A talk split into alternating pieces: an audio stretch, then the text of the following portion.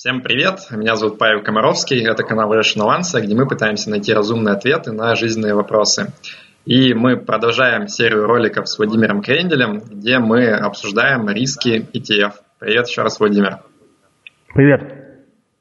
А, для тех, кто не в курсе, э, вот здесь вот появится ссылка на наш предыдущий ролик, где мы подробно обсуждали все вопросы, связанные с рисками банкротства ETF – и если вам, соответственно, интересна эта тема, обязательно посмотрите предыдущий ролик. А мы сегодня продолжим и чуть более подробно углубимся в вопросы, а что же такое страшное может произойти с вашими вложениями через ETF. А, Владимир, я предлагаю тогда вот прямо с предыдущего места, где мы остановились в прошлый раз, мы закончили обсуждать вот конкретно инфраструктуру, а, как э, выглядит с точки зрения разных там юридических лиц, которые участвуют в процессе администрирования и контроля рисков ETF. А, я предлагаю сейчас обсудить такой вопрос, что не все ETF на самом деле одинаковые. То есть они внутри могут несколько различаться с точки зрения того, что э, с ними происходит. В частности, вот есть э, ETF с физической репликацией и с синтетической. Ну, под репликацией мы понимаем, каким образом э, фонд ETF отслеживает э, динамику индекса, который, собственно, он призван отслеживать. Вот можешь, пожалуйста, в двух словах рассказать, эм, в чем разница между физическими и синтетическими ETF? -ами? Да, попробую в двух словах. Что такое физическая репликация? Ну вот, если вы попробуете просто самостоятельно воспроизвести движение индекса, покупая акций в тех пропорциях, как они входят в индекс, и постоянно поддерживая те же самые правильные пропорции, отражая все корпоративные действия, реинвестируя дивиденды и так далее, вы займетесь физической репликацией. То есть как раз как тот человек, который никогда не подозревал, что он говорит прозой, вот окажется, что вы займетесь физической репликацией. То есть здесь никаких сложностей, непоняток и, и так далее, ничего нет.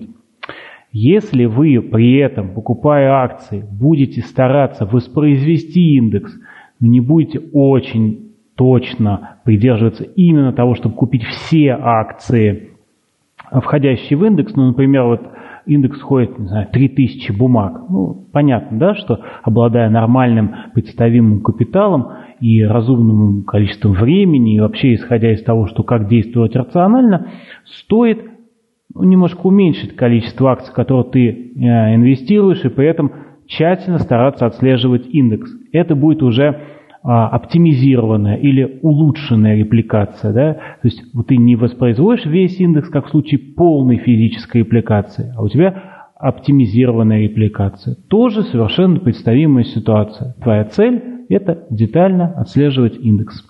А в какой ситуации может потребоваться вот такая оптимизированная репликацию. Ну, как я уже сказал, либо Извини, а если... можно я тебя перебью? Вот да. как бы ты сейчас немножко углубился в вопрос именно э, разных э, способов именно физической репликации, да, там обычная полная и оптимизированная.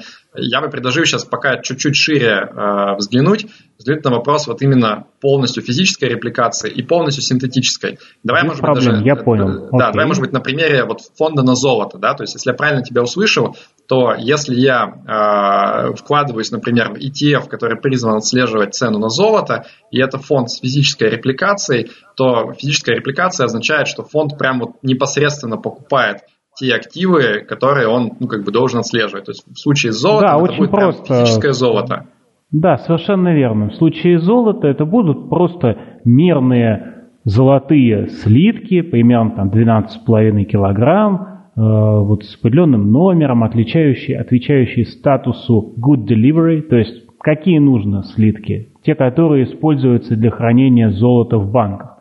Не какие-нибудь слитки там, килограмму или по 500 грамм или еще какие-нибудь варианты – это те самые слитки, которые именно принимаются в межбанковском обращении. То есть физическая аппликация золота, при ней э, фонд отражает в своих активах конкретные слитки. Мы когда запускали фонд золота FXGD, мы начинали с физической репликации и прям публиковали на сайте такой список, какие у нас есть золотые слитки. По нему было видно, что одни выпущены в Швейцарии, другие выпущены в какой-то другой стране и так далее. А, ты должен при этом организовать хранение в каком-то авторизованном хранилище, да, как не, не всякое хранилище подойдет, ну, только какое-то э, весьма специфическое, надежное да. хранилище. Да, то есть, э, ну, что-то вроде. Э, например, хранилище HSBC. Ну, что-то такое. Профессионалы этого дела. Э, есть еще вариант, когда ты воспроизводишь динамику актива, используя производные финансовые инструменты. Не надо этих слов бояться, в надежных руках здесь нет каких-то проблем. Э, например, по золоту динамика золота воспроизводится э, в виде свопа, с помощью свопа, total return swap, то есть полностью Что такое swap? отражающий доходность. Swap – это такой э, финансовый инструмент, в, в, производный финансовый инструмент, который работает так. Стороны обмениваются финансовыми потоками в зависимости от того, куда идет цена базового актива.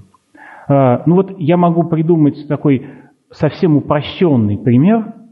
Вот если вы сидите в баре и смотрите э, баскетбольный матч – и договорились э, с товарищем, что если Бостон Селтикс начинает вести в счете, то вы передаете ему какие-то рубли. А если Лейкерс начинает вести в счете, то он передает вам рубли. Таким образом, вы постоянно обмениваетесь э, потоками рублей, но при этом э, никто не зарится на содержимое целого вашего кошелька. Да? То есть вы а, а в зависимости от того, куда идет цена золота, вы просто обмениваетесь некоторыми денежными потоками. Ну, денежного золота или в данном случае в примере баскетбольный счет. Окей, смотри, вот у меня сразу вопрос тогда. Давай вот все-таки на золоте, да, так проще обсуждать. То есть ты сказал, что фонд FXGD Finex, он, значит, раньше был с физической репликацией, а сейчас э, вы перешли на синтетическую. Ну, достаточно давно уже на самом деле. То есть в нашем примере получается, что вот если ты представляешь как бы фонд, да, а я как бы внешнее лицо какое-то, то раньше, когда кто-то вкладывался, то ты, по сути, на его деньги покупал вот слитки золота и где-то хранил в надежном месте. А теперь, получается, если кто-то э, вкладывает деньги в фонд FXGD, то ты идешь, например, ко мне, как ко внешней стороне какой-то, и со мной заключаешь вот это самое пари, да, то есть говоришь, например, э, вот есть некие 100 рублей, которые вложили в меня как в фонд, э, давай мы с тобой просто договоримся, что если, например, цена на золото растет на 5%, то я тебе плачу 5 рублей как фонду. И наоборот, если э, цена золота падает на 5%, то ты мне как бы платишь вот эти 5 рублей. А основные 100 рублей, что с ними происходит? То есть а, они-то куда деваются? Да. Совершенно правильный вопрос. Э, ты не можешь их положить в банк потому что это недостаточно надежно. Ты должен разни, э, разместить их таким способом, чтобы никакие банковские риски не влияли на сохранность этих самых средств. То есть ты должен их вложить в какой-то в деньги или денежные эквиваленты, причем хранящиеся без банковского риска. Чем обычно выступают такие инструменты? Обычно в роли этого используются либо самые короткие векселя надежные, то есть ну, векселя в данном случае очень короткие облигации, а, например, Treasury Bills. А, или ты можешь использовать money market фонды, да, тоже максимально надежные эквиваленты денег. Именно так и распоряжаются средствами FXGD основными, как ты значит, правильно упомянул. Собственно говоря, ну, внутри фонда именно так ими распоряжаются. То есть основные средства, если мы посмотрим на состав активов фонда, который постоянно э, вывешивается на сайте, ну, представляет собой набор вот этих самых надежных инструментов. Но при этом за счет того, что постоянно обмениваешься потоками с контрагентом по этому свопу, э, в данном случае с одним из крупнейших банков UBS, вот у нас такой контрагент, э, то есть отслеживаешь цену золота. Что отслеживаешь цену золота, легко увидеть по графику, просто наложить одно на другое, очень четкое исследование. А, ну и, соответственно, как бы мы не доверяли а, вот этому самому замечательному банку UBS, как только проходит а, триггер несколько процентов от размера свопа, нужно обменяться потоками, обнулить э, так называемую exposure, то есть э, риски друг на друга и начать отслеживать, э, обмениваться этими э, потоками заново. То есть это весьма продуманная, работающая во всем мире система торговли этими самыми свопами. В данном случае просто с помощью фонда вы допускаетесь на рынок, на который по-другому у вас хода нет. Никто не будет заключать свопы с отдельным физическим лицом. А вот с помощью ETF такое возможно. Так, у меня сразу масса вопросов. Вот первое, когда ты мне объяснил схему, у меня сразу возникло ощущение, что в таком случае я должен получать как будто бы доходность выше, чем, э, собственно, вот имея золото на руках. Потому что я, с одной стороны, за счет свопа должен отслеживать э, доходность золота, но если мы еще и основное тело э, вложенное вкладываем в treasury bills вот эти, они же сами по себе тоже дают какую-то доходность. Получается, он должен давать доходность выше золота, или я не прав? Это было бы прекрасно, однако в данном случае своп тоже не бесплатен, э, и эти деньги уходят на оплату свопа. Угу, то есть... Понятно. То есть это независимо от ставки процента текущей, то есть понятно, что сейчас как бы она нулевая, но даже если бы ставка была большая в США, все равно э, это бы уравновешивалось, да, стоимость. Ну, деньги не берутся из воздуха, если вы получаете какую-то услугу, вы должны ее оплачивать, соответственно, э, ну, вы не получите доходность больше, чем по золоту. Соответственно, в данном случае ваше лучшее ожидание, что вы будете четко и очень хорошо отслеживать цену золота, что, собственно говоря, и происходит. Понятно. Окей, тогда давай вот чуть глубже углубимся в вопрос, как бы, что происходит и какие риски возникают. То есть вот когда мы начали с того, что, значит, один вариант был, что физическое золото, то, естественно, всех, наверное, эта мысль греет, что ты вложился в фонд, но на самом деле это прям вот там живое, живые слитки где-то лежат, которые тебе как бы принадлежат. А когда мы начинаем говорить про синтетику, все на самом деле начинают напрягаться. То есть это звучит как что-то вот а, хуже, чем а, физические непосредственно активы. И у людей начинает возникать опасение, что это как раз означает более высокий риск. А, ну, то, что называют обычно counterparty риск, то есть риск контрагента, что вот он тебе как бы э, не заплатит то, что обещал. А, значит, из твоего объяснения я понял, что это не касается как бы основной суммы вложения, да, то есть основная сумма, она как бы лежит в вот в этих казначейских э, векселях американских, которые сверхнадежны, и исходя из того, что мы обсуждали до этого в прошлом ролике с тобой, э, ну, как бы нет особого риска, что вот эти активы, они как-то куда-то там пропадут э, и нет, так далее. Нет. Вот, поэтому я понял, что как бы с основной суммой вроде как все нормально. Но у меня тогда вопрос. Все-таки вот этот риск контрагента, он, по идее, должен оставаться, правильно? То есть ты говоришь, что контрагент по FXGD, по свопам, это банк UBS, это действительно большой банк, там, уважаемый и так далее, но, как мы говорили в прошлый раз, э, даже там такие крупные банки, как Lehman Brothers, про которые никто вообще там не верил, что он может обанкротиться, все равно это случается. Поэтому теоретически э, может возникнуть ситуация, когда UBS ну, там, обанкротится и не сможет выполнить свои обязательства по свопу. Вот что будет в этом случае? А, ну, в этом случае, в зависимости от того, а, в какой вот именно в этот момент будет задолженность э, перед фондом, да, то есть именно не фонд будет должен, да, если фонд будет должен, я думаю, никаким образом контрагентский риск не влияет, да, то есть, ну, в данном случае деньги у тебя. Ты все равно должен э, вернуть их, да, но тем не менее эм, не несешь именно непосредственно этого риска. А, но, тем не менее, если тебе должны, ну, скажем, 1% э, до того, как вы произвели, эм, ну, как бы сказать, э, перечисление этих средств по свопу, да, но ведь мы а, говорим с вами про реалистичную ситуацию. Эм, если происходят какие-то негативные явления с банком, с контрагентом, Фонд же не привязан, он может поменять контрагента. Он может э, использовать тех, кто устраивает э, независимый совет директоров фонда, э, ну, инвестиционного менеджера смотри, и так далее. Таким... То есть мы говорим, мы говорим о том, что э, действительно, и это записано в любом проспекте, контрагентские риски в целом, они же э, существуют. Другое дело, что приняты все необходимые меры для того, чтобы их уменьшить. Да? Соответственно, например, э, лимитирован процент, после которого происходит перечисление. Было бы неправильно сделать э, вот это перечисление там, ежесекундным. Правильно? То есть, а вот, как, как оно сейчас, как часто оно происходит? То есть, оно э... происходит, нельзя сказать, как именно часто происходит, а есть триггер, несколько процентов по по этому свопу, вот э, я сейчас на память не могу сказать, по-моему, либо 3, либо 7 процентов. Э, то есть после после достижения этой суммы происходит ресет этого свапа, да, то есть деньги перечисляются в зависимости от того, кто кому должен, и начинается отсчет заново. Соответственно, довольно регулярный процесс, а по времени сказать нельзя, потому что если цена золота быстро растет, например, то эта сумма достигается быстрее. Если она остается флет долгое время, то это перечисление может не, ну, не происходить какое-то количество времени. Так, ну давай пофантазируем тогда. Вот если принять, что триггер это 7%, я сейчас попытаюсь смоделировать, как, сколько мы максимально можем потерять.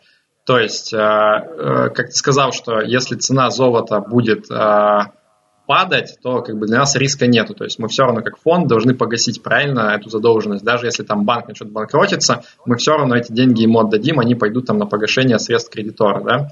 А, у ну, нас риск просто, возникает... Да, работающий инструмент. Да. А, у нас риск возникает только в том случае, если цена на золото резко идет вверх, и это будет, соответственно, ну, как бы не риск потери нашей основной суммы, да, что вот мы вложили, например, там тысячу рублей в фонд, и, и мы от этого что-то потеряем. Это будет как бы риск упущенной выгоды, что цена на золото пойдет вверх, а мы, соответственно, в худшем случае что-то там теоретически могли бы от нашего контрагента не получить. Это вот первый момент, который хотел бы зафиксировать. Я хочу прикинуть вот максимальный размер, там, с, с моей точки зрения, параноика, сколько я могу потерять. То есть если у нас триггер 7%, это значит, что теоретически может возникнуть ситуация, когда, например, накопилась уже разница 6,5%, а, мне еще банк, а, контрагент деньги не перечислил по свопу, и дальше возникает вопрос, а сколько еще может успеть золото двинуться а, в каком-то направлении до тех пор, пока, собственно, вот этот процесс перечисления не произойдет. То есть, смотри, если у меня, например, с порога в 6,5%, еще дополнительно золото там, ну, скакнет, давай абстрактно предположим, там, на 10%, да, дополнительно. То есть, на самом деле, никто не знает, как будет вести себя какой-то актив там на протяжении ближайших суток. То есть, может быть все что угодно. Давай предположим, что 10% еще вырастет. А у меня будет а, разница, соответственно, 16,5%, да. А, дальше вопрос. Вот если в этот момент оказывается, что банк на самом деле там не банк, а вот все плохо с ним, он банкротиться собирается, и он не может перечислить эти средства по свопу. Что будет дальше? Я же не могу с него как-то затребовать, ну, как бы насильно, да, э, если он не перечисляет деньги, какие у меня рычаги влияния на него есть? А, нет, ну, во-первых, все эти э, производные финансовые инструменты заключаются в рамках э, общих правил, общих стандартов заключения этих самых сделок. Поэтому, ну, сказать, что совсем не могу чего-то там затребовать, э, это не так. Да? Это некие обязательства, которые э, он себя как контрагент берет. Другое дело, что если мы рассматриваем какие-то совершенно катастрофические э, ситуации, то, наверное, э, на всех выполнить все требования не хватает. Но, с другой стороны, э, если мы видим какую-то ситуацию, которая требует вмешательства, да, ведь это обязанность тем, кто управляет фондом, каким-то образом настраивать систему, а именно, ну, если ты видишь, что рейтинги банка, например, падают или ухудшается ситуация, значит, нужно ставить э, более жесткие триггеры, нужно менять контрагента и так далее. То есть мы говорим о том, что э, как бы эта гипотетическая ситуация, она не может случиться из-за того, что будут приняты меры, которые ее не допустят. Ну, в общем, мне кажется, это Не, ну, такая... ну слушай, ну, ну, ну а как? Это же, это значит, мы должны видеть будущее. То есть, э, мне кажется, основная проблема всех таких событий, да, когда вот кто-то большой и бац, и что-то с ним случается. Это проистекает из той а, ситуации, да. когда ну, никто не ожидал этого. То есть все думали, что все будет нормально, а внезапно оказалось, что все плохо. Да, именно поэтому, именно поэтому всегда можно сказать, э, не покупайте банковские продукты, а, которые выпущены непосредственно на риск банка. Да, если у тебя есть какой-то, например, ETN, а, Exchange Traded Note, который выпущен на ту же самую цену золота, или структурный продукт, или что-то еще выпущено на цену золота, привязанный к банковскому риску, ты рискуешь полностью потерять этот самый капитал. В данном случае ты максимум, чем рискуешь как контрагент, что ты не успеешь а, принять меры к тому, чтобы перестроить свою систему взаимоотношения с банком. Да, то есть, ну, на ну, самом деле, я пытаюсь понять, в фонде... Я просто понял и принял твою идею, то есть я э, согласен, что в случае, вот как ты описал, у нас, получается, нет риска потери основной суммы капитала. То есть, да, действительно, если это было бы, как вот многие думают, что синтетический фонд, это значит, что фонд, как бы он, по сути, ничем не владеет, там все на обещаниях строится, что вот нам просто кто-то обещает заплатить. Если он не заплатит, то все, ты потерял свои деньги полностью. Вот это из не того, так. Да, из того, что мы с тобой обсудили, это не так. То есть в любом случае у тебя э, средства основные, как бы они лежат в совершенно надежных активах, и ты их потерять не можешь, исходя из э, самой как бы структуры, Нет. как вот э, организован процесс. Но я все-таки понимаю, что есть определенный риск того, что я упущу вот эту выгоду от э, резкого роста цен на золото. То есть там, давай, не знаю, абстрактно предположим, что вот реально какой-то там черный или белый лебедь произошел, э, и золото, оно там, крах финансовой системы происходит, значит, все бегут покупать привычный золотой металл, и он там за пару дней растет там на 50, на 100 процентов. И, и одновременно у банка возникают проблемы. То есть я правильно понимаю, что вот худший случай, что я действительно потеряю весь вот этот рост, я просто как бы останусь с своим как бы э, первоначально вложенной суммой, которая до вот этих вот э, событий непонятных, странных э, была вложена. Это так или нет?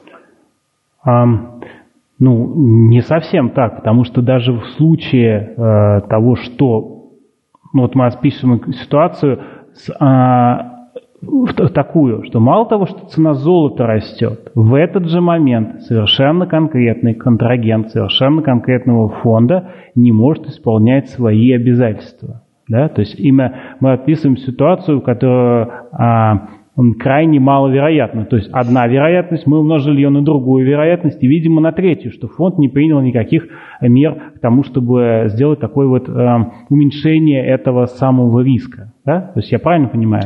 Ну, э, смотри, мы все-таки это очень мало. Тут, Мне тут кажется, можно придумать что... варианты, понимаешь, как бы. Okay. Э, во-первых, в мире все может произойти, на мой взгляд, но в данном случае, если мы говорим, что это крупный контрагент, который ну, как бы общепризнанно является э, контрагентом по такого рода сделкам, да, давай предположим, что там многие ETF заключают вот эти свопы с тем же самым э, UBS, да, и он, по сути, имеет одну большую ставку на то, что э, золото, например, там э, не будет сильно расти.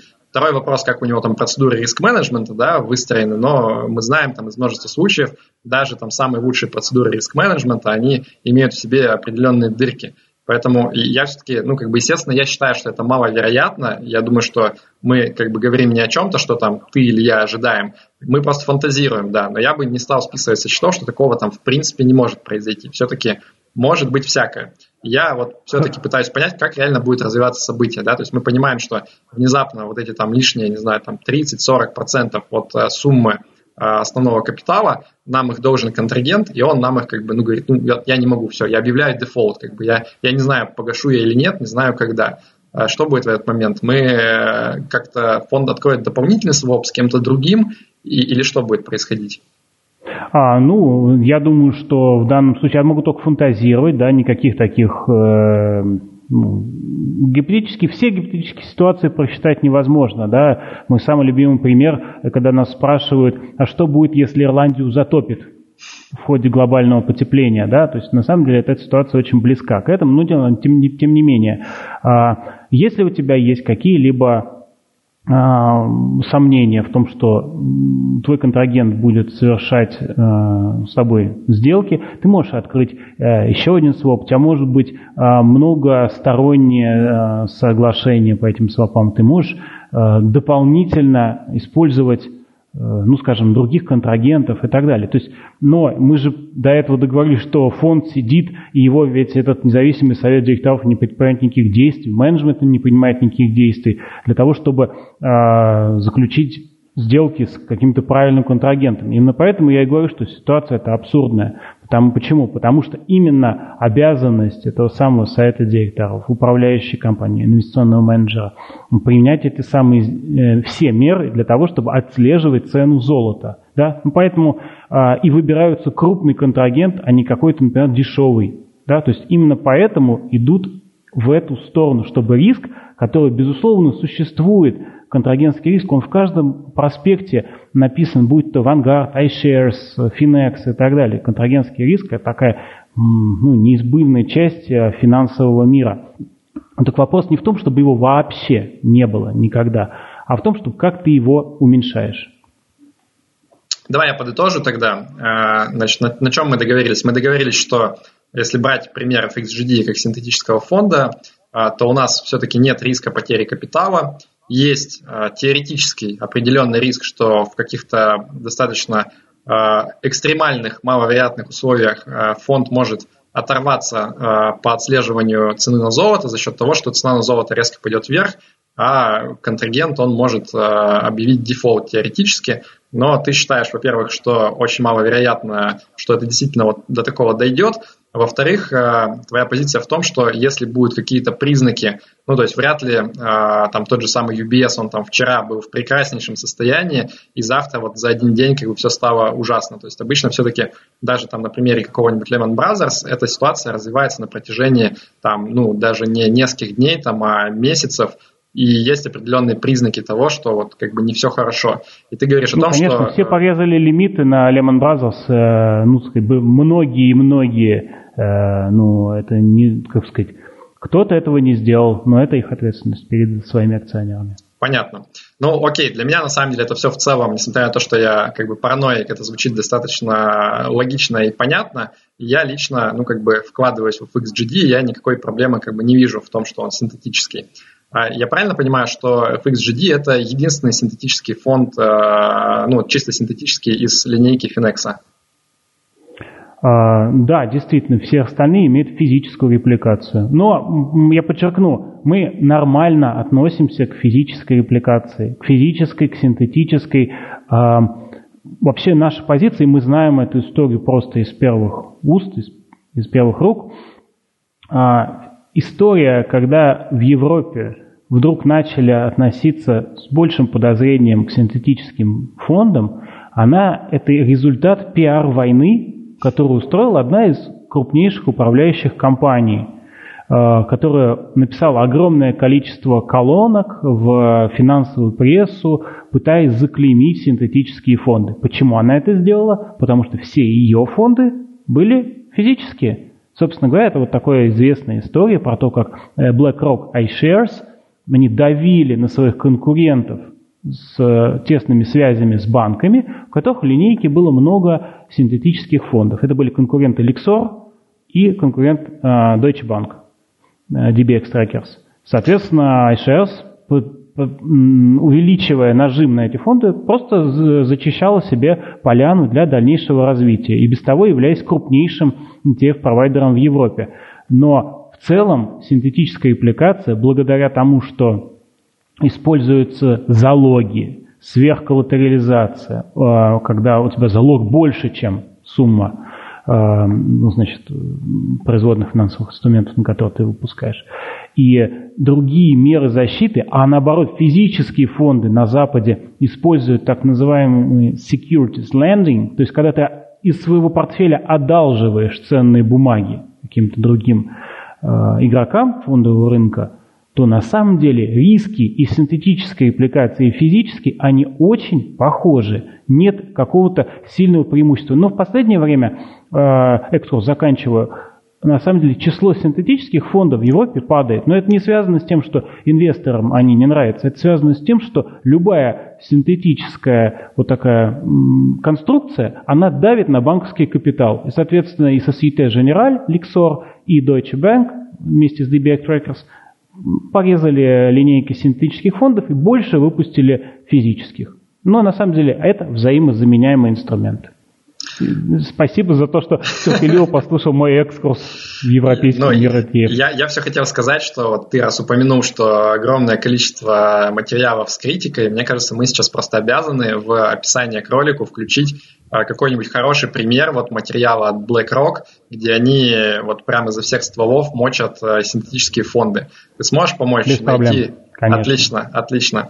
Ну, мне кажется, я даже что-то частично видел, потому что я, когда готовился к выпуску, я читал тоже разные статьи. И вот один из аргументов, как раз, которые приводили, это про то, что э, вот э, мы сейчас с тобой рассматривали ситуацию, когда есть Finex э, с фондом FXGD, и есть как бы совершенно независимый внешний банк э, UBS, да, а, а вот как раз по Deutsche Bank их фонды критиковали за то, что, по сути, там как бы вот эта синтетика, она происходила внутри холдинга. То есть э, одна, как бы, грубо говоря, рука Deutsche Bank, она заключала там с другой рукой каким-то филиалом, там, банком в другой стране, но тоже Deutsche Bank, между собой вот этот своп, и как бы по сути получалось, что как бы банк должен сам себе по большому счету, и в этом случае как бы более менее высокой степени независимости, здесь как бы теоретически могут возникать какие-то случаи злоупотребления и а, нарушения каких-то риск-лимитов. Вот ты что думаешь? Но тем не менее подчеркну, что никаких случаев злоупотребления выявлено не было, никаких рисков не реализовалось. Все это отлично работало в полном соответствии с европейскими правилами, которые детально регламентируют, что можно, а что нельзя. И все написано очень разумно. Поэтому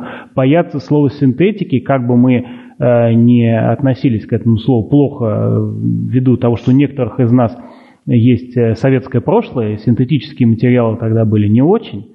Вот. Э, конечно, хочется чего-то натурального, хлопкового. Ну, угу. ребят, это инвестиции, это дело все-таки не только про эмоции. А, посмотрите на структуру, посмотрите на то, как а, риски контролируются внутри фондов. Ну, давай тогда вот ты затронул тему интересную про securities lending. Э, мы разобрали сейчас синтетику, давай поговорим про вот риски физических фондов. А, вот то, что ты сказал, что если у меня а, фонд с физической репликацией, то есть он прям а, в натуральную, в живую держит вот эти бумаги, да, акции, там, предположим, или облигации, которые он должен отслеживать, то многие фонды как раз зарабатывают на том, что они вот эти вот ценные бумаги дают в долг другим игрокам на финансовом рынке, ну и взамен за это получают какую-то плату, как вот по любому кредиту. Ну и, соответственно, как и по любому кредиту, у нас здесь возникает риск того, что просто-напросто нам не вернут то, что мы давали в долг. Вот э, можешь пояснить, правильно ли я объяснил суть ситуации и какие риски здесь возникают в этом случае? Да, совершенно верно. Я только оговорюсь, что мы, как Finex, пока не занимаемся securities lending. Это абсолютно нормальная э, рыночная практика. Ну, пока мы ей совершенно не занимаемся, то есть это все некие для тех, кто хочет разобраться поподробнее. Э, Почему существует securities lending? Потому что есть на рынке те игроки, которым нужно занимать ценные бумаги. Ну, занять ее, чтобы продать, да, например, шартисты. Да? То есть э, есть спрос на эти услуги. А где их брать, чтобы эти бумаги, чтобы шортить? Ну, тех, у кого они лежат, ну, я бы не сказал мертвым грузом, но, по крайней мере, лежат где-то в фонде, когда они есть в наличии. Соответственно, вот такие игроки через своих контрагентов занимают эти самые бумаги и платят за их использование. что ты в этом плане все четко указал. И, соответственно, если вернуть не могут, то возникает риск. Но когда ты занимаешь бумаги, ты же их не под честное слово занимаешь. Есть определенные правила, определенные э, требования к тому, какой залог ты при этом должен оставить. Да, например, ты взял на 1 миллион долларов этих бумаг, ну изволь оставить 1 миллион в treasury bills, да, или каком-то высококачественных каких-то бумагах.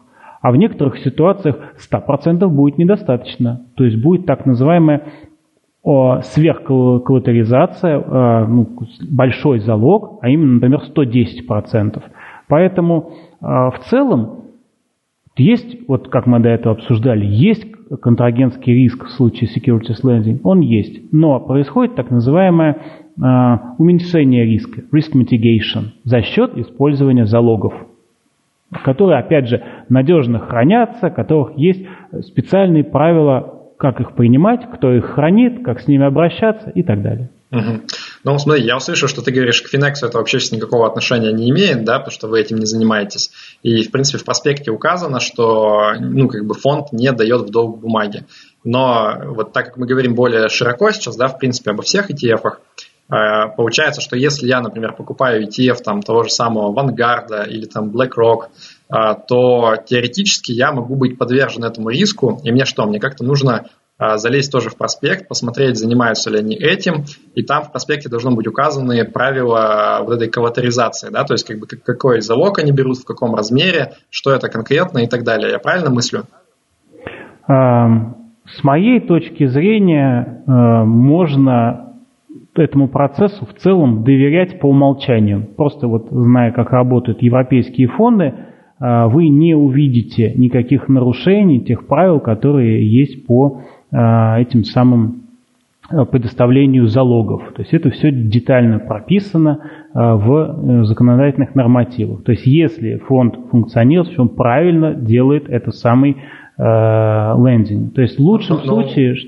Смотри, просто как бы следование всем правилам, это же не значит, что рисков нету. То есть вот я могу в голове сконструировать ситуацию, когда действительно а, бумаги были отданы кому-то в долг, а, совершенно по правилам было, например, полное обеспечение 100%, а, ну, предположим, не знаю, давай предположим, может быть, не US Treasuries, да, а какие-то там сверхнадежные корпоративные облигации тоже. И, соответственно, внезапно финансовый кризис, контрагент не может вернуть бумаги, потому что он зашортил, и как бы ему сейчас нечем выкупать. А залог внезапно оказалось, что он как бы вот сейчас стоит в моменте там, на 5% меньше, предположим, чем вот он стоил раньше, и реально не хватает. Или там даже не на 5, а на 15, потому что прям совсем жесть какая-то началась на финансовых рынках, и даже твоя оверколлатеризация на 10%, она здесь как бы не помогла. То есть мне все-таки в идеале хотелось бы, наверное, понимать, а, ну, опять же, если я там гига-мега параноик, мне бы хотелось понимать, а что это за залог конкретно, и все-таки может ли сложиться ситуация, когда он будет стоить там резко сильно меньше внезапно. Да, я думаю, что в данном случае нужно пытаться найти документы, которые регламентируют эту самую collateral policy. Вот именно это будет показывать, а, насколько защищены в данном случае твои инвестиции. Но надо понимать, э, никто не сдает массово свой э, портфель в эти самые долги. Да, шартистов не интересуют в целом все акции S&P 500, да, интересуют какие-то конкретные истории. Там, могу себе представить человека, который какую-то популярную автомобильную компанию может зашортить или авиакомпании в разной ситуации и так далее.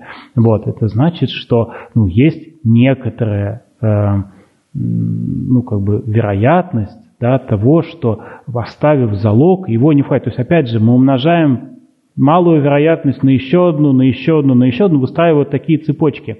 Мне кажется, что очень краткий, э, ну, такая мысль, что очень многие люди, э, придумывая себе вот эти параноидальные идеи, да, я в хорошем смысле говорю параноидальные, в смысле так вот, когда пытаешься чем-то мыслить, ты говоришь, а что если вот так, а что если вот так, и третьего, что это вот так. И работают с некой вероятностью, ну, например, там, 50%. Но каждого из этих вариантов, которые мы придумаем, очень низкая вероятность. А у их совместной вероятности она, ну, как бы падает до тысячных или сотых долей процента. Да? Ну, то есть но я с тобой согласен, с одной стороны, просто здесь вопрос того, насколько мы можем вообще эти вероятности оценивать правильно, да, то есть здесь похоже на э, ситуацию, когда вот классическая индюшка из там книги Талеба, она как бы разговаривает со своими подругами и говорит как бы, ну, вы сейчас абсурдную придумываете ситуацию, то есть наш хозяин зайдет с каким-то острым предметом в наш там амбар, в курятник, это значит вероятность там 10%. Еще у него этот предмет выпадет, попадет в индюшку. Это вероятность там 1%. Это как бы вообще маловероятно. И они так там, в общем, два года обсуждают, а потом на конец второго года индюшку зарезают, потому что наступает День Благодарения. То есть, как бы Я согласен это... с тем, что не надо быть индюшкой. Э, нужно быть э, в данном случае хозяином, распоряжаться собственной э, судьбой. И если вам комфортнее, продолжайте проверять это самое. Но вот что известно, что никаких э, скандалов, никаких нарушений, ничего на данный момент не зафиксировано. То есть э, нет в Европе э, в Америке никаких проблем с этими самыми залоговыми историями. Можно, конечно, себе эту историю придумать и ее опасаться, но дальше всегда надо понимать, если мы избегаем каких-то одних рисков, значит мы берем на себя другие. Да? То есть если мы хотим инвестировать в, не знаю, американские акции, но при этом хотим полностью защитить себя от э, того, что наши деньги, э, ну, наши активы кому-то дадут в долг, что нам нужно сделать? Нам нужно купить эти акции самостоятельно и запретить брокеру каким-либо операции с ними производить. Правильно? Ну, такой вариант. А в этом случае мы берем на себя риск того, что мы существенно отстанем от индекса. И вот вопрос, какой риск более существенен. Какой риск более вероятен? Ну, я могу сказать так. Одно э, практически гарантированно, когда будешь самостоятельно э, работать от индекса отстанешь да, на длительном периоде, но это видно, что по любой статистике. А вот риск того, что вдруг это окажется не контрагент, а нехороший человек, да еще острые предметы у него из рук падают, то этот риск намного-намного меньше. Ну ладно, убедил, признаюсь, я не смотрю, когда я покупаю фонды авангарда и так далее, я не лезу не смотреть их политику, я на самом деле ну, вообще как бы не рассматриваю это как серьезный большой риск, поэтому тут как бы не буду продолжать ломать копья. А, Значит, мы на одной странице. Давай двинемся дальше. У меня есть отдельный вопрос вот про хеджирование. То есть мы сказали, что окей, мы разобрали э, фонды с физической репликацией, с синтетической, а, синтетический фонд у Finex 1, но есть несколько фондов с хеджированием, то есть когда у нас инструменты в одной валюте, куда вот, собственно, фонд а, вкладывается, отслеживает, но при этом мы хотим избежать э, влияния изменения обменных курсов, например, там доллар к рублю или евро к рублю, но, по-моему, евровых фондов нету, да, у вас с хеджированием, они все долларовые. Ну, у нас есть фонд э, FXRW, в которых есть э, активы в евро, и, соответственно, поскольку хеджируется полностью все в рубль, но в этом элементе, он небольшой на данный момент, но тоже есть хеджирование из евро в рубль, то есть FXRW. Okay. Понял, согласен, справедливо. Вообще, получается, фондов три, да, с хеджированием. Это FXMM, фонд денежного рынка, FXRV, это вот э, фонд, э, получается... Глобальных акций. Глобальных акций, да. И э, FXRB – это фонд еврооблигаций э, российских, но, соответственно, там как бы облигации в долларах, да? Совершенно верно. Окей, вот давай поговорим про хеджирование. Для меня это все звучит как немножко похоже на то, что мы по синтетике да, обсуждали. То есть вот у меня такое пролетарское представление о том, как работает хеджирование, похоже на вот FXGD, что мы основные э, деньги в фонде вкладываем, соответственно, в те бумаги, которые мы хотели вложить, это там еврооблигации, либо это акции там всего мира, либо это, э, соответственно, сверхнадежные облигации США, как в случае FXMM. И мы с кем-то дополнительно заключаем что-то вроде вот свопа, который мы обсуждали, где тоже просто нам какой-нибудь банк обещает, если там, например, э, курс э, рубля, он будет падать, то как бы они нам платят, и наоборот, если курс рубля растет, то мы им платим. Вот похоже на правду то, что я пишу? Да, похоже на правду, с, назову имена, то есть, собственно говоря, этот банк все тот же э, Bank of New York Mellon, с которым заключается такой договор, и э, мы используем дополнительную компанию, которая организует вот такую технологическую сторону этих э, обеспечений свопов, потому что, например, на FXMM эти свопы они ролируются, то есть продляются каждый день.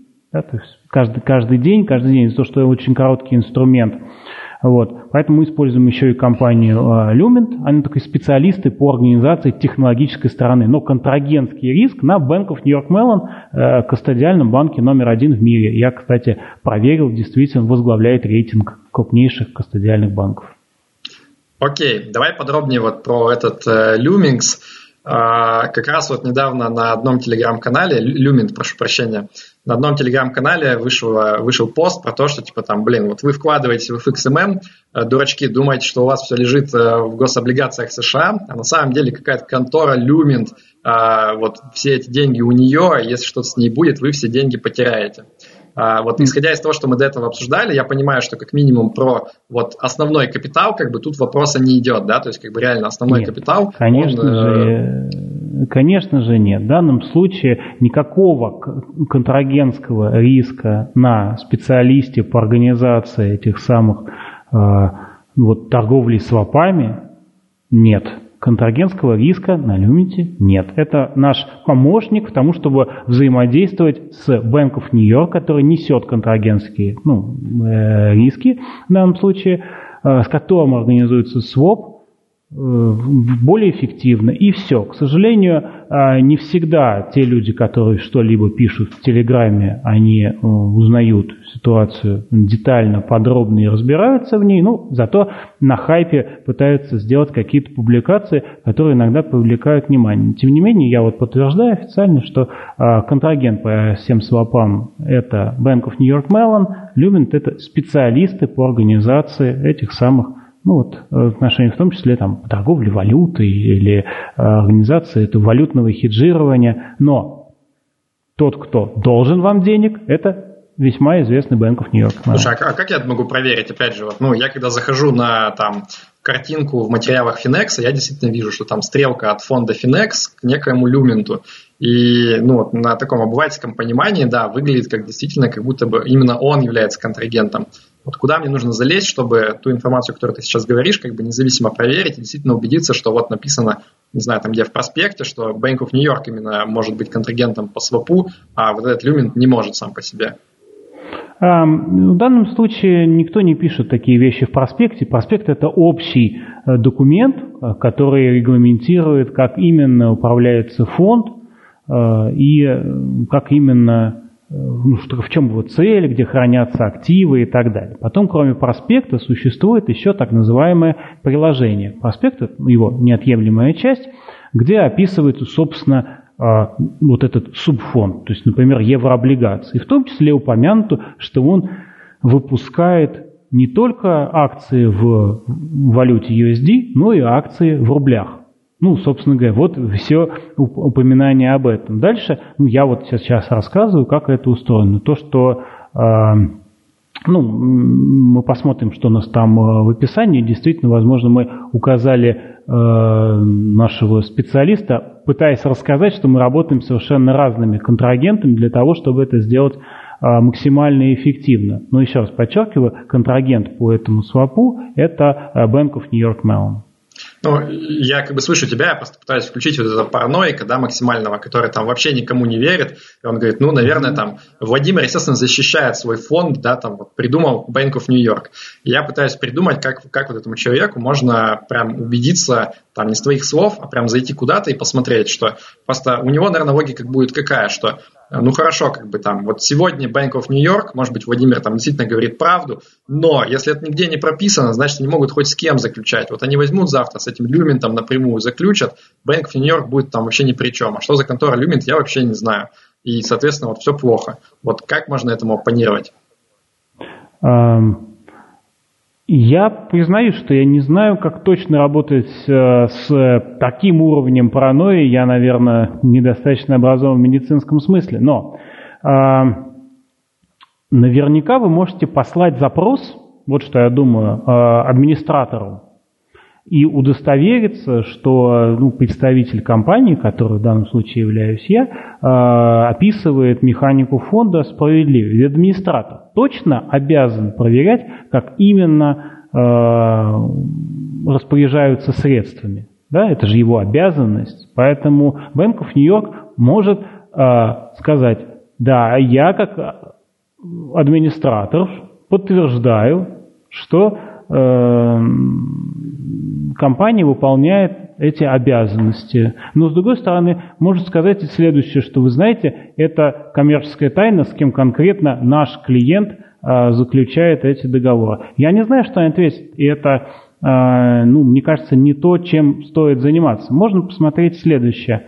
Э, фонд действительно отслеживает динамику еврооблигаций и действительно переносит дополнительную доходность в рублях фонд FXRB и фонд FXMM. И в принципе э, мы знаем, что это одни из популярных фондов на российском рынке. И в том числе э, за счет того, что опережают своих рублевых контрагентов, в том числе ПИФы, БПИФы и так далее. Ну, мы говорили, договорились не говорить о доходностях, но Э, нам действительно часто задают вопрос, а покажите бумажку, где это написано. Да, мы вам рассказываем, как это устроено. Да, как, э, не всегда это все описано в бумажках, мы раскрываем какие-то э, имена контрагентов, э, э, дополнительные детали. Ну, часть это просто ну, не будет отражено в каких-то э, бумагах. Да? Ну, то есть, Но... мне кажется, это достаточно просто. Любой может применить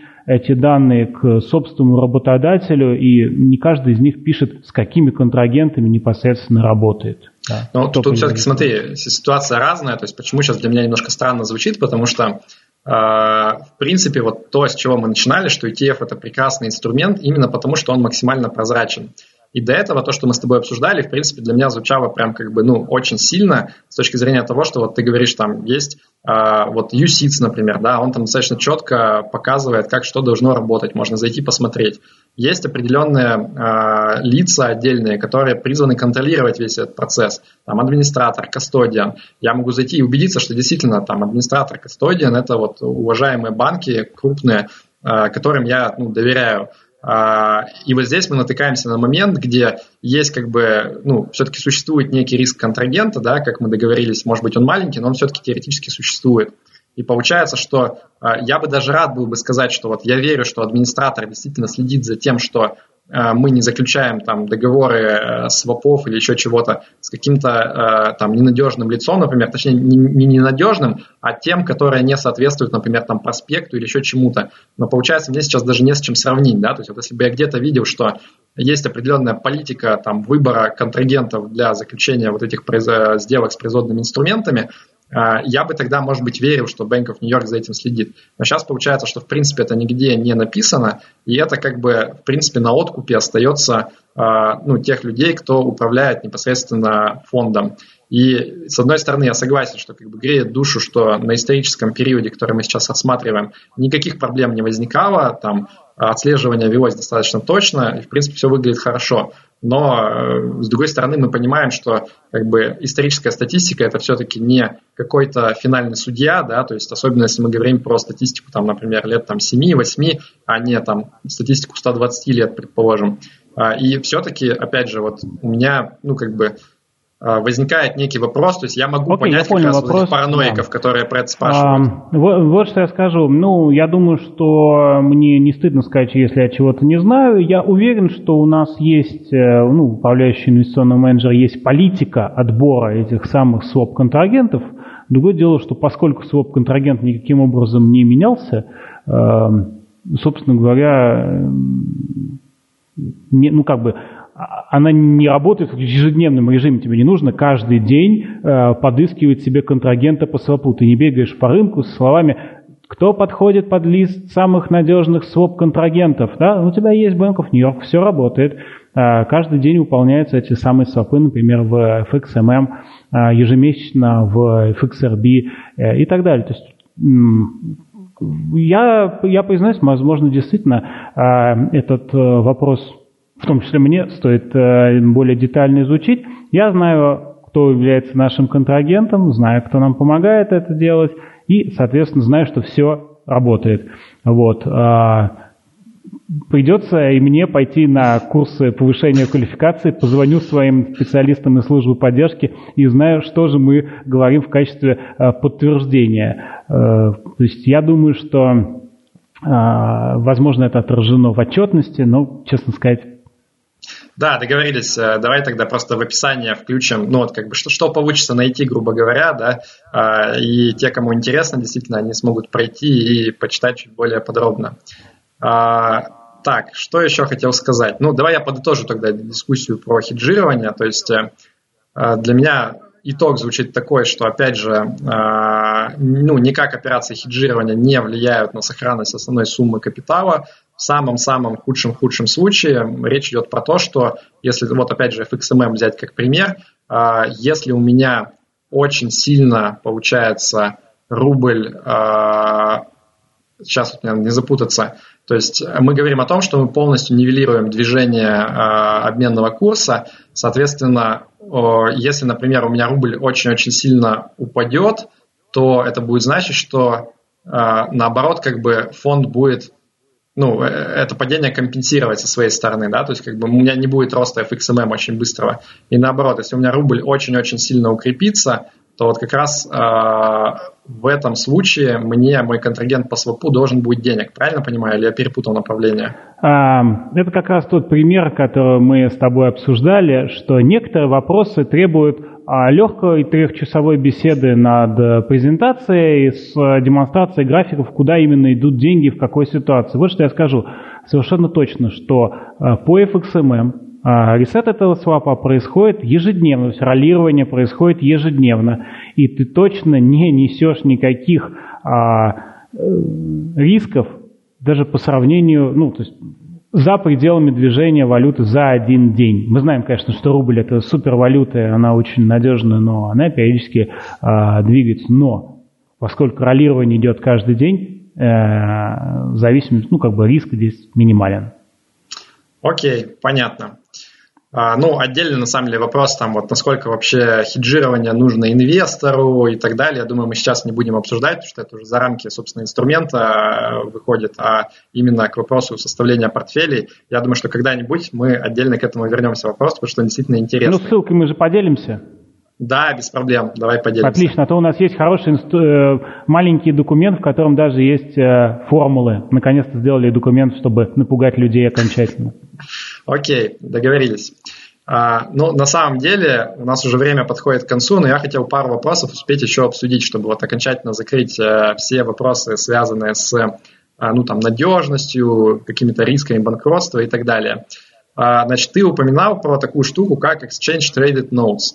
То есть э, вот для потребителя, для частного финансового инвестора, на самом деле это все звучит примерно одинаково. Да? Вот у меня есть там какой-то тикер, там трехбуквенный или четырехбуквенный, я захожу на биржу, и я покупаю какой-то фонд на бирже. Как бы выглядит все абсолютно одинаково, и как бы разницы, если честно, особо не видно. Но тем не менее, ты заострил внимание на том, что вот есть ETF, Exchange Traded Funds, то есть то, все фонды, которые, вот, например, у Finex представлены сейчас, есть отдельно такая штука, как ETN, Exchange, э, Exchange Traded Note. Вот в чем разница между ними? А, самая главная разница, что ноут – это фактически банковская облигация, соответственно, она несет риск этого самого банка. То есть когда-то, мы уже многократно сегодня упоминали любимый пример финансистов э, Lehman Brothers, а вот у них были выпущены несколько малозначимых для рынка ETM. Соответственно, когда банк обанкротился – эти этены, ну, соответственно, обратились в ноль. Да? То есть у вас, э, несмотря на то, что вроде как это тоже инструмент, торгующийся где-то на бирже, но из-за того, что у него есть банковский риск, он становится менее надежным.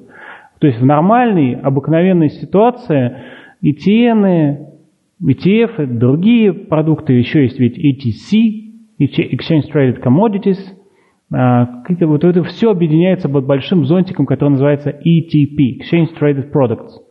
Ну, вот нормальная ситуация, как ты правильно сказал, ну, тикер, что-то торгуется, отражает какую-то динамику активов. Но в экстремальной ситуации фондовая структура, собственно, ETF, намного более надежна. Почему? Потому что не несет банковского риска. Как я уже сказал, банкротство или вообще проблему какого-либо участника инфраструктуры ETF не ведет к потере денег. То есть, ну вот что-то где-то произошло с, не знаю, инвестиционным менеджером, а активы-то хранятся по-прежнему на сегрегированных счетах, тем самым Bank of New York Mellon, то есть с активами-то ничего не произошло, ну и что, что с управляющей компанией что-то произошло, э, и так далее. То есть сохранность средств в Exchange Traded Funds намного выше а, в случае реализации рисков на рынке, чем а, в Exchange Traded Notes. Именно это большая разница. И я думаю, что именно поэтому а, количество и объем средств в Exchange Traded Notes все сокращается и сокращается по миру, а в ETF все растет и растет. Просто одна из структур оказалась более надежной, более выгодной для клиентов, да и, собственно говоря, банков тоже. Угу. Ну, я правильно понял, что получается вот разница в том, что если я покупаю ETF, то я, по сути, как раз вот э, мои средства, э, я становлюсь владельцем вот этого вот отдельного сегрегированного фонда, где непосредственно вот, ну, какие-то активы находятся. Если я покупаю ETN, то я просто как вот заключаю некий контракт на всю сумму с банком, и банк говорит, вот, ну, мы с тобой договорились в определенных правилах, кто кому там будет должен, в какой момент, э, но, по сути, это не значит, что у меня прям какие-то активы появились. У меня появилось чисто вот обещание банка со мной рассчитаться по каким-то правилам, так? Если ты купил ETN, то ты купил облигацию банка, которая себя э, ведет ну, не совсем так, как стандартная облигация, а она привязана к цене какого-то актива, но главное по юридической сути это, э, собственно говоря, облигация банка. Если банк обанкротился, облигация стала нулем. Э, второй момент. По ETN обычно в их проспекте обозначен так называемый termination event. То есть если цена падает очень сильно в пределах определенного периода, значит, эта бумага, будет, ее деятельность будет прекращена. Вот этот termination event, опять же, он есть в ETN, Exchange Trade Notes, но их вот точно нет в ETF. -ах. Да, вот падает цена ETF, ну падает, значит, рынок так распорядился, но это не значит, что в какой-то момент будет прекращен. Да? Угу, понятно. А, а мы сможем, кстати, тоже в описании вот какую-то пресс-релиз или новость про вот эти вот несколько ETN, которые, когда Lehman Brothers забанкротился, они Конечно, найдем. Отлично. История давняя, но я попытаюсь. Хорошо. А, и э, еще один момент хотел обсудить. Вот мне, как, опять же, частному инвестору, как мне аккуратно все-таки отличать одно от другого. То есть я понял, что ETF и ETN весьма разные штуки, и вот в ETF как бы мне хочется вкладываться, в ETN не, не очень хочется вкладываться. Мне нужно что? Например, вот в каком-нибудь ETF-скринере, там, ETF.com или ETFDB.com, а вот там как бы ETN тоже есть или там только ETF? И как тогда их отличить друг от друга? А, самый правильный способ – это обратиться обязательно к проспекту. Как правило, даже любые скринеры или системы, они все равно дают доступ к первичным документам, главным правилам, по которым определяется а, деятельность того или иного инструмента. И вот там нужно обязательно прочитать. Вот это, если Exchange Traded Fund, да, то есть это уже точно не облигация, да, это точно фондовая структура. Если написано Exchange Traded Note, значит это нота. Ну и, как правило, все хорошие скринеры, они позволяют поставить галочку, используешь ты только ETF, используешь ты ETP и так далее. То есть поднастраивает под собственный выбор. И обязательно почитать не только тикер или короткое название, да, там, но именно прочитать полное название. Вот в полном названии западного фонда должно быть точно отражена его юридическая сущность. Вот если в европейском фонде написано, а, как у нас, USITS ETF, ну, значит, это точно не банковская облигация, это фондовая структура. USITS ETF, ну и, соответственно, в американских фондах аналогично. То есть там написано, что это фонд. Понятно. А, давай еще попробуем пару примеров привести, вот как бы где человек может столкнуться с ETN. Вот я правильно понимаю, что популярные инструменты, которые призваны отслеживать э, динамику э, волатильности рынка, вот такие как там э, VXX, TVIX, то, что вот во многих телеграм-каналах обсуждают, там, что нужно VIX купить или там наоборот зашортить VIX, вот это как раз и есть пример тех самых ETN, да? Да, именно с э, на волатильность, собственно говоря, реализовывался тот риск, о котором я сказал вторым, а именно Termination Event. Вот был такой мега популярный инструмент XIV. Да, он uh-huh. позволял, э, собственно, ставить на то, что все будет э, спокойно, все будет как сказать, умеренно и здорово, очень здорово работал в ситуации очень спокойного рынка, а, а потом вот раз и нет. И, соответственно, э, в результате резкого падения э, цены был прекращен. Собственно, все, кто вкладывал туда деньги, они деньги потеряли. Ну, то есть у них не было шанса дождаться, когда все обратно отрастет, да? То есть все... Нет, нет, вы просто попадаете в этот самый termination event, вы не можете пересидеть это событие, ну и, соответственно, вот это один из рисков, которые реализовывались.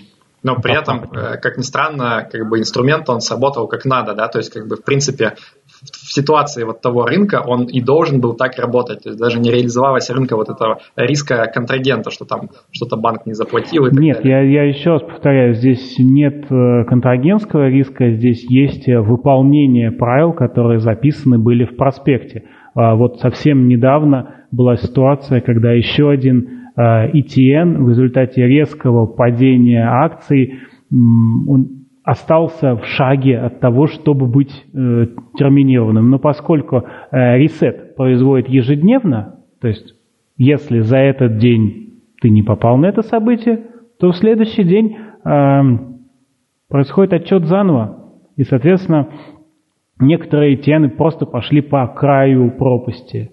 Э, поэтому очень важно, инвестируя в тот или иной инструмент, понимать его юридическую сущность. Да, мы как раз в следующий раз подробно про это поговорим.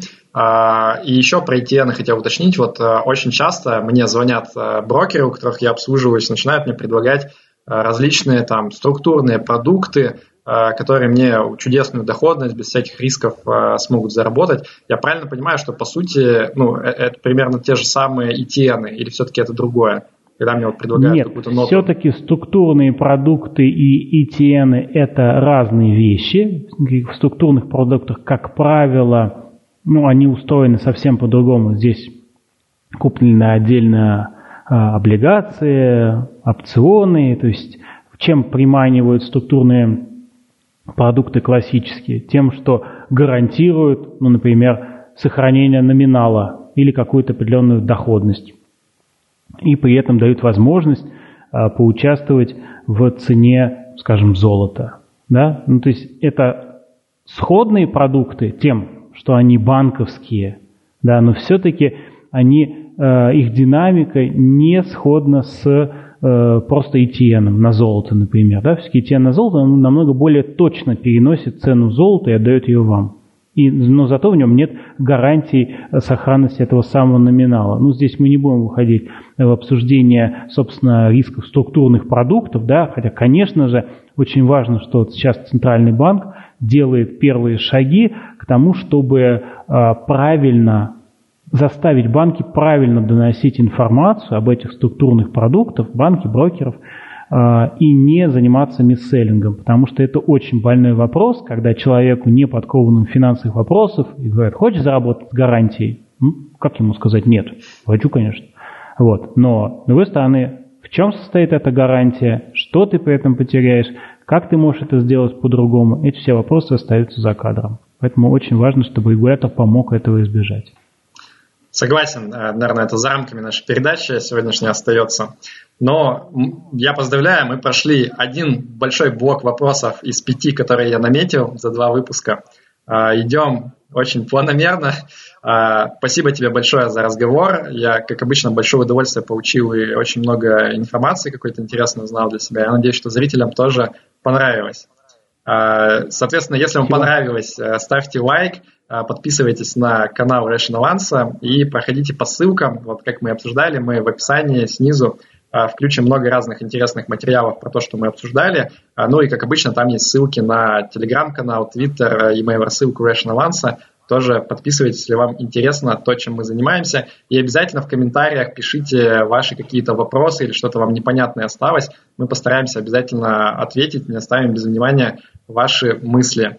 А впереди у нас еще, я думаю, несколько выпусков, как минимум, на ту же тему. Мы просто чуть-чуть начнем ответвляться в более глубокие вопросы, связанные с ETF, но по-прежнему будем пытаться вот как бы обсуждать риски, то есть что может пойти не так, если вы э, вкладываетесь в ETF. И мне кажется, будет очень интересно. Спасибо. Очень рад тому, что мы так глубоко копаем. Взаимно. Ну все, друзья, всем пока. Да пребудет с вами разум. Всего доброго.